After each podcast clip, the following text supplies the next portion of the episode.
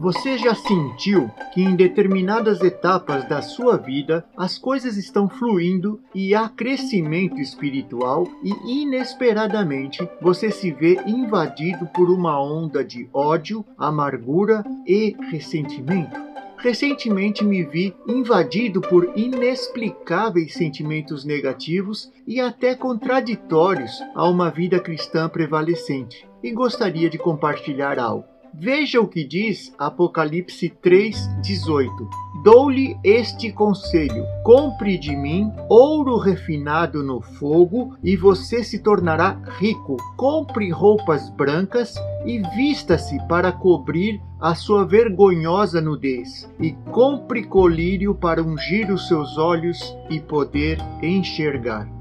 O contexto fala de pensar que está tudo bem, que não precisamos de nada, que somos os melhores cristãos, os mais espirituais, acima dos demais, embora a modéstia não nos deixe admitir isso. Contudo, o conselho de Deus é que compremos dele mesmo o ouro refinado. Essa é uma instrução para nos livrar do engano. O ouro refinado é maleável e não pode ser corroído. Só quando é misturado a outros metais, cobre, ferro, níquel, é que ele se torna duro, menos maleável e mais corrosivo. Essa mistura é chamada de liga. Quanto mais alta a porcentagem de outros metais, mais duro o ouro fica. Inversamente, quanto mais baixa a porcentagem da liga, mais maleável e flexível, mais puro. O que isso nos diz? Um coração puro é maleável e flexível, ensinável e de fácil trato. Nosso coração pode ser endurecido pelo engano, pelo pecado se não conseguirmos lidar com uma ofensa, como diz Hebreus 3:13 e produzirá fruto de pecado, a saber, amargura, ressentimento, ódio. Um coração duro é insensível à direção do Espírito Santo e incapaz de ouvir a voz de Deus. No processo do refino do ouro, primeiramente as substâncias impuras são levadas à tona pelo fogo, lembra? E removidas, enquanto o ouro puro fica no fundo, pois é mais pesado. Assim, muitas das pressões que passamos, aflições, tribulações, provações, pode ser Deus iniciando um processo de refinamento em nós.